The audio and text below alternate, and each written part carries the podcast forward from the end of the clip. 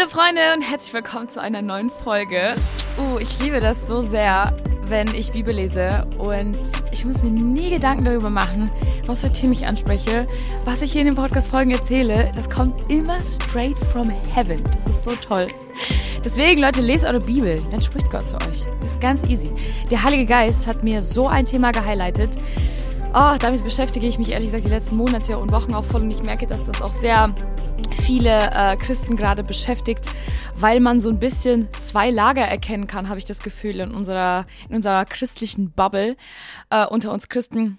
Und ich finde das ehrlich gesagt ein bisschen schade. Und ich habe versucht, so die Ursache zu finden. Okay, wieso sind manche so super locker und so super liberal? Und wieso sind manche so voll radikal und konservativ? Und wo ist da jetzt die Richtung? Und na, was, was, woran kann ich mich orientieren? Stellt euch mal vor, jemand bekehrt sich neu. Und der fragt sich dann so, okay, die einen haben damit überhaupt gar kein Problem, die anderen finden das äh, definieren das nicht als Sünde. Und für die anderen ist es der Schrecken so, ne? Und ich habe da irgendwie voll den Wunsch gehabt, einfach, dass der Heilige Geist mir aufs Herz legt. Wo ist denn dein Wunsch, Gott? Was ist, was, was ist dein Wunsch? Nicht, worauf, wonach habe ich Lust? Wie will ich leben? Will ich liberal sein? Will ich radikal sein? Sondern was ist dein, was ist dein Wunsch von Anfang an gewesen? Was bedeutet für dich wirklich wahre Nachfolge? Und ähm, ich habe vor ein paar Tagen angefangen, Offenbarung zu lesen ist eigentlich schon sehr harte Kost. Ich bin noch am Anfang, aber ich bin auch wirklich bei jedem einzelnen Vers am Auseinandernehmen. Und ich will mir auch wirklich Zeit nehmen, Offenbarung zu lesen, weil ich glaube, Offenbarung ist kein Buch, was du einfach lesen oder überfliegen kannst, sondern das musst du wirklich gemeinsam mit dem Heiligen Geist lesen, studieren, da eintauchen, Wort für Wort auseinandernehmen. Und ähm, ich habe deshalb auch meine Studienbibel äh, zu Hilfe genommen. Ich habe, ich lese ja normalerweise die Schlachter und habe jetzt noch meine Studien-Stamps-Bibel dazu genommen.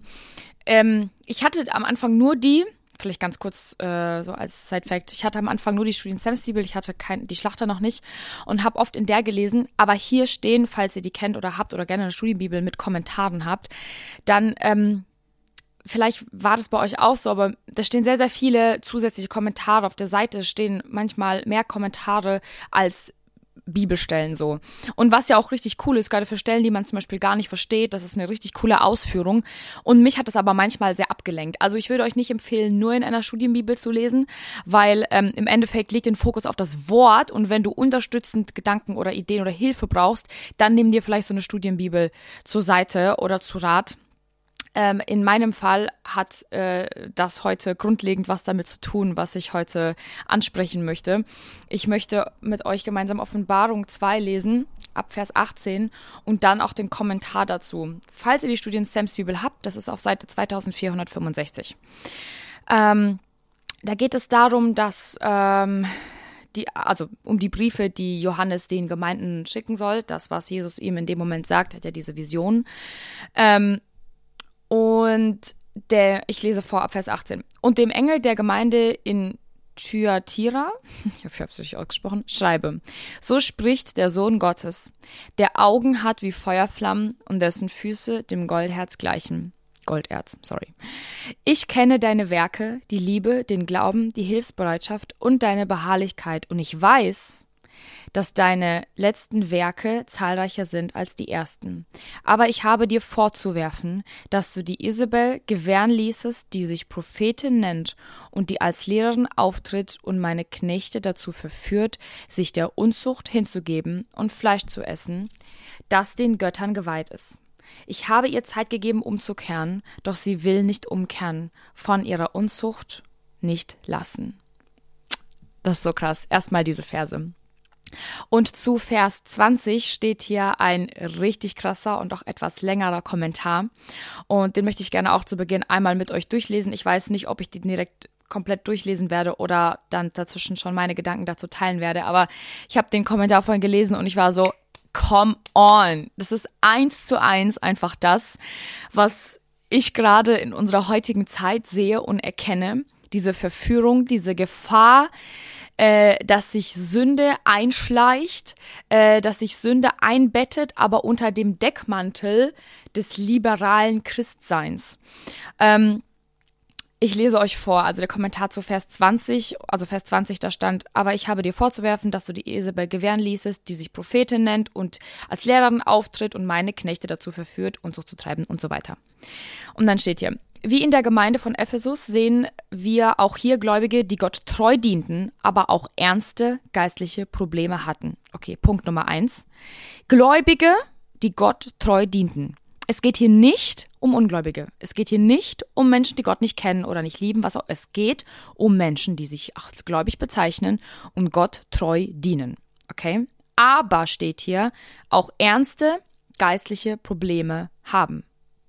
Manchmal nehmen wir geistliche Probleme nicht ernst genug, ja, und daraus resultieren dann aber sehr ernsthafte und fatale Folgen, Konsequenzen.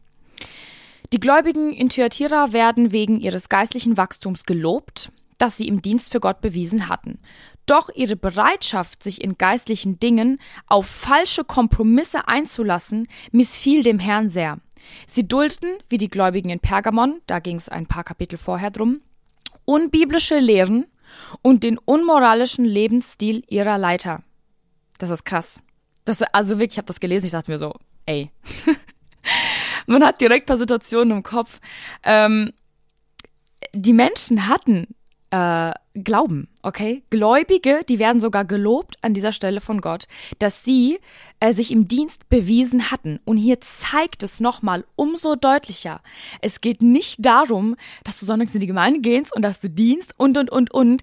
Auch die krassesten, sag ich mal, eigentlich liberalsten Christen stehen vielleicht auf der Bühne und loben Gott. Das heißt noch gar nicht wirklich viel, okay? Wir lesen weiter.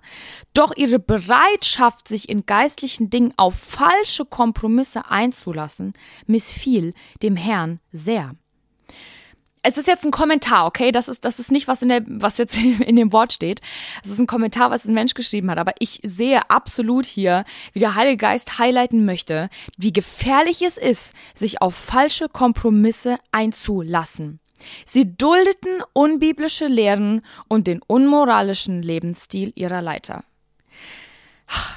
echt, mein Herz schlägt so dafür. Das ist so krass. Ich sehe so eine Tendenz dahin, dass es so trendy ist, an Gott zu glauben, so cool ist, Jesus zu kennen und zu lieben und Worship ist nice und Events sind cool und, und, und, und, und, und, und. Radikal sein ist uncool geworden. Radikal sein, sich von der Sünde abzusondern, zu sagen, nein, Sex vor der Ehe ist, glaube ich, nicht in Gottes Willen. Das darfst du ja schon gar nicht mehr aussprechen. Das ist ja voll uncool. Da kriegst du ja direkt dann irgendwie 50 andere Argumente an deinen Kopf geknallt von irgendwelchen liberalen Menschen, die sagen, nee, komm, ach, wir müssen anfangen, die Bibel neu zu interpretieren. Wir müssen, das ist doch vor 2000 Jahren geschrieben worden, Leute. Wir müssen noch mal ein bisschen lockerer werden. Ich sehe an keiner Stelle der Bibel, ich habe vorhin einen Post auf Instagram gemacht, ich sehe, wenn ich meine Bibel aufschlage, dann lerne ich keinen Gott kennen, der mit Sünde liberal umging. Ich sehe einen Jesus, der in einen Tempel gegangen ist und Tische umgeworfen hat. Das ist der Jesus, an den ich glaube. Das ist der Jesus, der mich liebt, der aber die Sünde hasst okay? Ich sehe nicht in der Bibel, wie Jesus mit seinen Jüngern unterwegs war und sie dazu aufgefordert hat, lockerer und liberaler mit Sünde umzugehen. Diesen Jesus kann ich in meiner Bibel nicht finden. Ich frage mich also, wie können manche Menschen sich so einen Jesus zusammenbasteln? Super, super gefährlich. Ich lese den Kommentar weiter. Johannes nennt eine gewisse Person Isabel, wie die Isabel im Alten Testament, deren Name für Achtung, falsche Anbetung, Sinnlichkeit und manipulative Kontrolle steht.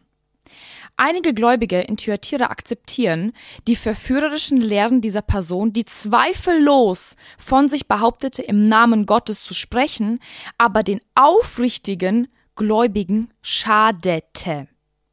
Das ist krass. Die Menschen behaupten von sich, im Namen Gottes zu sprechen aber sie schaden den aufrichtigen Gläubigen, weil sie anfangen zu manipulieren, weil sie anfangen, eine falsche Anbetung Gottes darzustellen. Es geht gar nicht mehr um Gott, es geht darum, wie fühle ich mich, wie sehe ich mich, will ich heute Mann sein oder will ich heute Frau sein, ja? Also, ihr versteht, was ich meine, in welche Richtung ich das, also diese Tendenz ziehe falsche Anbetung. Es geht gar nicht mehr darum, Gott in den Mittelpunkt des Lebens zu stellen, sondern sich selbst. Was will ich? Wonach sehnt sich mein Fleisch? Und, und, und, und. Christus verurteilt diese Isabel und die von ihr vertretene Freizügigkeit zur Sünde und fordert die Gläubigen, die sie toleriert hatten, zur Buße und Umkehr zu Gott auf. Okay? Also, wir sehen hier, Gott toleriert keine Kompromisse. Gott toleriert das nicht. Gott toleriert es nicht. Da gibt's kein Wenn und Aber. Da gibt es nicht, in dem Bereich bin ich radikal und in dem Bereich nicht. Nein. Unser Lebensziel muss durchzogen sein von einem Faden der Radikalität für Jesus. Er war auch radikal für uns. Okay? Er hat im Garten Gethsemane Gebet und Blut geweint, geschwitzt. Und trotzdem ist er für uns ans Kreuz gegangen. Er war radikal in seiner Liebe. Er hat nicht gesagt, boah, nee, das ist mir jetzt gerade bisschen zu schwer. Also jetzt, komm, muss ich jetzt wirklich ans Kreuz gehen? Nein, er ist radikal radikal geblieben. Er ist da ans Kreuz gegangen. Mein Gott ist kein Gott der Kompromisse. Du kannst nicht mit dem halben Bein, mit dem halben Bein, mit einem Bein in der Welt leben und mit dem anderen Bein irgendwie versuchen, Jesus in dein Leben mit einzubauen. Jesus will nicht nur ein Teil deines Lebens sein, Jesus will dein ganzes Leben sein. Ich habe das Gefühl heute, wir sind in einem Christentum angelangt, wo wir unser Leben bauen und Jesus ist so ein cooles Extra, so nice to have, so eine Hilfe, äh, wenn wir mal jemanden brauchen, dann rennen wir zu Jesus. Cool, Worship ist voll nice, berührt mich voll, toucht mich voll. Wo sind die radikalen Nachfolger Jesu wirklich geblieben? Wo sind die radikalen Nachfolger Jesus wirklich geblieben? Ihr merkt vielleicht, mein Herz brennt da richtig für, weil ich sehe so eine Gefahr, so eine riesige Gefahr. Ihr erinnert euch mal bitte zurück an die Story von den äh, Jungfrauen, die, die ähm, zu, der, zu der Hochzeit gegangen sind. Die, die fünf waren töricht, fünf hatten Öl dabei und gingen ein zur Hochzeit. Die anderen haben kein Öl dabei gehabt. Sie kannten Jesus. Sie waren auf dem Weg zur Hochzeit. Sie waren auch Teil dieser Jungfrauen, okay? Sie waren auch Teil der Gang. Sie waren auch Christen. Und trotzdem hat Jesus dann gesagt, ich kenne euch nicht. Das ist Wahnsinn. Ich möchte nicht in die Gefahr dieser liberalen Strömung hineinrutschen, dass Jesus dann am Ende meines Lebens zu mir sagt oder am Tag des Gerichts, ich kenne dich aber nicht. Freunde, Wirklich, ich krieg da Gänsehaut, da, das sträubt sich alles in mir. Ich hab, ich, ich ringe für diese Menschen, dass sie wirklich anfangen, wieder gegen den Strom zu schwimmen. Okay? So, wir lesen weiter. Wir sind immer noch in diesem Kommentar zu Vers 20. Wir müssen alle Sprecher zurückweisen, die ihre eigenen Worte über die biblische Offenbarung und die biblischen Maßstäbe stellen. Yes and Amen. Und die behaupten, Gott akzeptiere unmoralische Verhaltensweisen und sündige Lebensstile unter bekennenden Christen. Das ist krass. Also es ist doch eins zu eins das, was heute passiert, oder? Es ist alles, ist es alles in Ordnung. Gott hat nicht Mann und Frau geschaffen. Du kannst auch mit jemandem verheiratet, mit, mit jedem verheiratet sein, mit dem du willst. Also momentan Gottes Strukturen und Ordnungen sind einfach komplett über Bord geworfen. Und die werden aber, die werden aber als biblische Offenbarung deklariert. Ja, von Menschen, die ja auch, wie wir zu Beginn gelesen haben, Gott treu dienen und gläubig sind. Manche in der Gemeinde zeigen sich bereit, solche Überzeugungen und Lehren zu dulden, weil diese ihr eigenes fragwürdiges Verhalten und ihre falschen Kompromisse mit sündigen Vergnügungen der Welt entschuldigen. Klar, ist ja klar. Es macht ja mehr Spaß, in der Welt zu leben. Es macht ja mehr Spaß, sich jedes Wochenende die Birne wegzudröhnen. Es macht ja mehr Spaß, äh, in einer Hook-up-Gesellschaft zu leben, wo du äh, jedes Wochenende mit jemandem anderen schläfst. Es macht ja auf den ersten Blick auch mehr Spaß. Und diese Menschen fangen dann an, das damit zu decken. Die fangen dann an, das damit zu entschuldigen. Andere sehen aus geistlicher Gleichgültigkeit ähm, wegen persönlicher Freundschaften oder aus Angst vor einer Konfrontation. Das ist ja, das ist ja genau das, ja. Viele radikale Christen haben Angst vor Konfrontation, haben Angst zu sagen, an was sie wirklich glauben, haben Angst zu sagen, dass sie bibeltreu sind. Ja, radikal ist gleich bibeltreu. Punkt. Radikal ist nicht out, radikal ist nicht konservativ, radikal ist nicht altmodisch, radikal ist gleich bibeltreu. Punkt. So, aus Angst vor Konfrontation über diese Art von Sünde hinweg. Wieder andere haben völlig selbstsüchtige Gründe für diese inakzeptable Verhalten, die, ein, ähm, die eigene Beförderung und materiellen Gewinn. Gott sagt, dass er solche Leiter richten und alle bestrafen wird, die in dieser Weise sündigen und nicht zu Gott umkehren, um Vergebung zu empfangen und ihr Leben zu verändern. Gott nimmt es bei allen Menschen, aber besonders bei bekennenden Christen sehr ernst, wenn jemand Gläubige zur Sünde veranlasst, indem er sie dazu bringt, gegen ihr eigenes Gewissen zu handeln oder sich auf etwas einzulassen, das weitgehend mit gottlosen Praktiken zu tun hat. Und wenn wir mal ehrlich sind, Freunde, dann wissen wir ganz genau, was Gottes Moralvorstellungen sind. Dafür musst du nur deine Bibel aufschlagen. Das ist gar nicht so schwer. Einfach mal deine eigenen Wünsche, Gedanken und Vorstellungen ausschalten und einfach mal anfangen, dem Heiligen Geist zu bitten, dass er dir zeigt, was Gottes Moralvorstellungen sind. Das ist gar nicht so schwer. Ähm, und dann steht hier noch Punkt Nummer vier.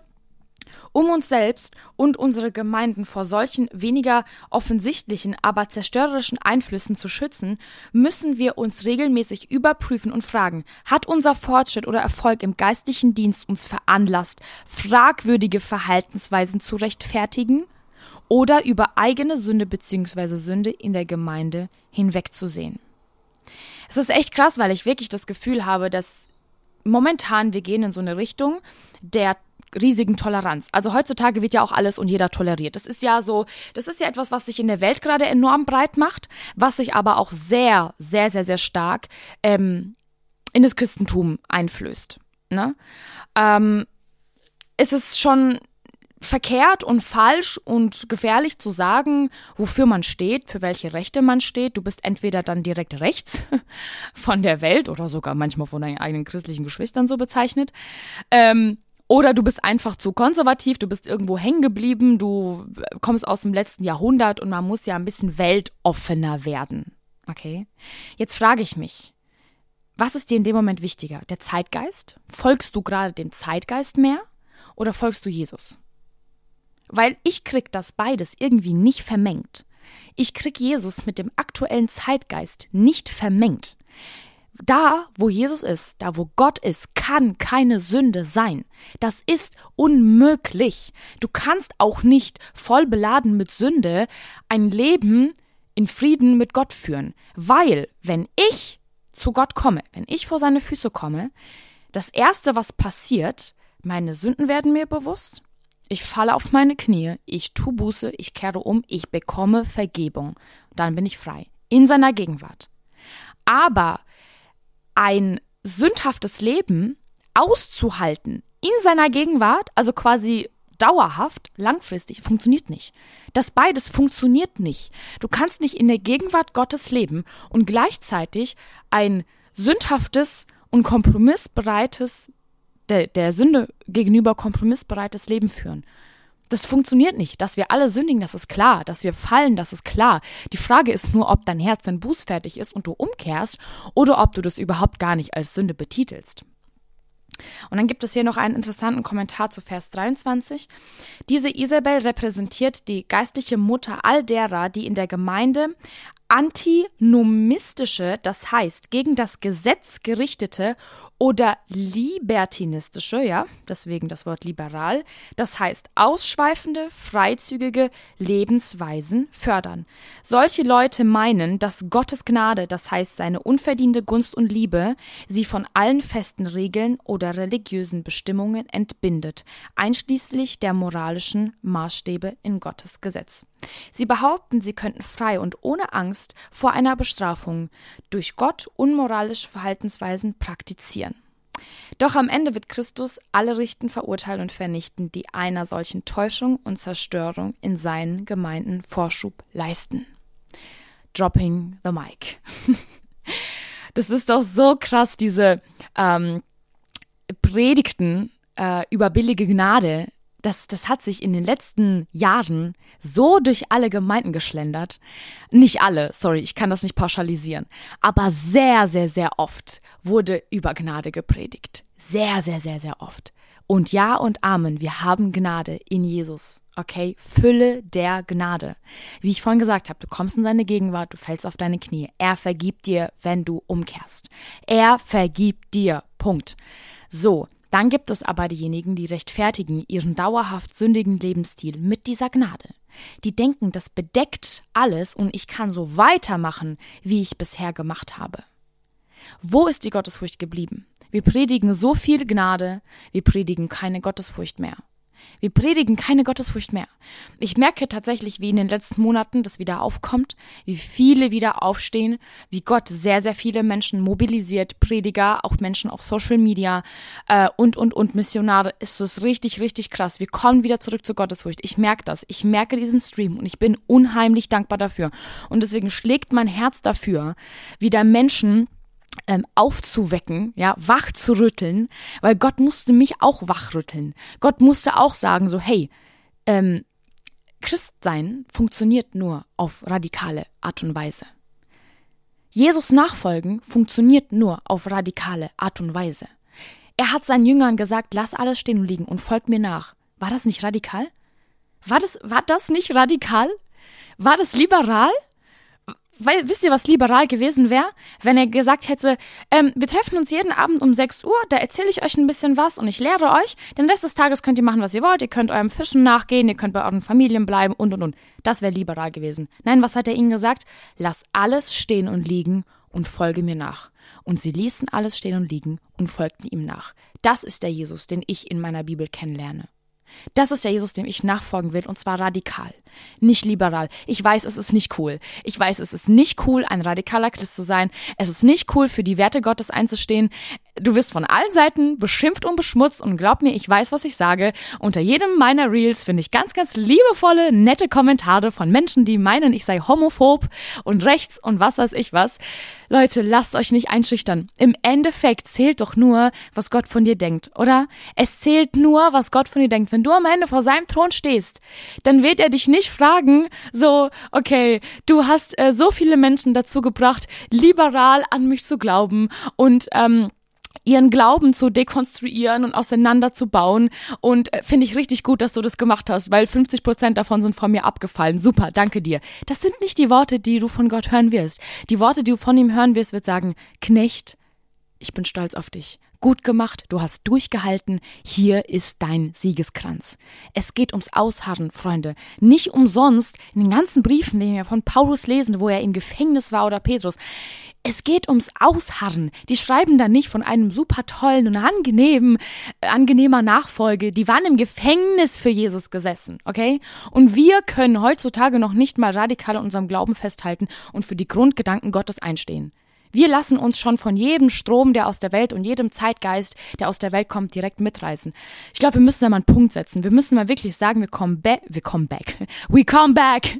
Wir kommen zurück zur radikalen Nachfolge, weil das ist das, was Nachfolge wirklich definiert. Sie ist radikal. Ich kann liberal und Nachfolge nicht in einen Satz bringen. Das funktioniert einfach nicht. Lass uns wieder zurückkommen an die Füße Jesu. Frag ihn doch mal, was ist für dich Nachfolge Jesus? Was muss ich vielleicht umdenken? Welche Gedankenstrukturen müssen müssen sich noch aus meinem Kopf entfernen. Arbeite an mir, Heiliger Geist. Lehre du mich, weise du mich durch dein Wort, durch dein unverfälschtes Wort. Hör vielleicht auf, mal auf Leute auf, so, in Social, auf, ich kann schon gar nicht mehr reden, sorry. Hör mal auf, ähm, auf Social Media auf irgendwelche Leute zu hören, die meinen, dir einflößen zu können, dass wir doch mittlerweile lockerer werden sollten und weltoffener. Frag doch erstmal Jesus, was sein Gedanke dazu ist. Geh doch mal in dein stilles Kämmerlein, schlag doch mal deine Bibel auf und fang doch du mal an zu lesen und Gott zu fragen, was er darüber denkt. Nicht, was andere Menschen dir einflößen wollen, sondern was er darüber denkt. Das ist, glaube ich, das, was wir einfach lernen müssen, wieder zu Jesus zu rennen. Nicht auf Social Media, sondern zu Jesus zu Jesus, zu seinen Füßen, Surrender, Hingabe, Opferbereitschaft und radikale Nachfolge. Das ist das, wofür mein Herz brennt und ich glaube, wir müssen echt ähm, uns gegenseitig darin mehr und mehr ermutigen, weil der, der, der Drang oder der Strom dieses liberalen Christseins ist einfach gerade sehr, sehr groß und er wird definitiv noch größer. Deswegen sei du vielleicht auch jemand, der andere Menschen in deinem Umfeld ermutigt. Ähm, wenn du siehst, dass jemand da so ein bisschen hin und her gerissen ist, dann ermutige doch einfach zu radikaler Nachfolge. Wirklich, wozu sind wir Geschwister im Glauben denn da, wenn wir uns nicht gegenseitig stärken und ermutigen? Wirklich, lasst uns Freude tragen, lasst uns ähm, einander stärken, lasst uns einander ermutigen, mehr mehr ins Wort einzutauchen und wirklich dieses unverfälschte Wort für unser Leben anzunehmen. Hey, ich hoffe, ich konnte dich ermutigen. Ich hoffe, ich konnte dich ermutigen, auch andere jetzt zu stärken und zu ermutigen. Und ich freue mich auf die nächste Folge mit euch, Freunde. Bis dahin, seid gesegnet. Bis zum nächsten Mal.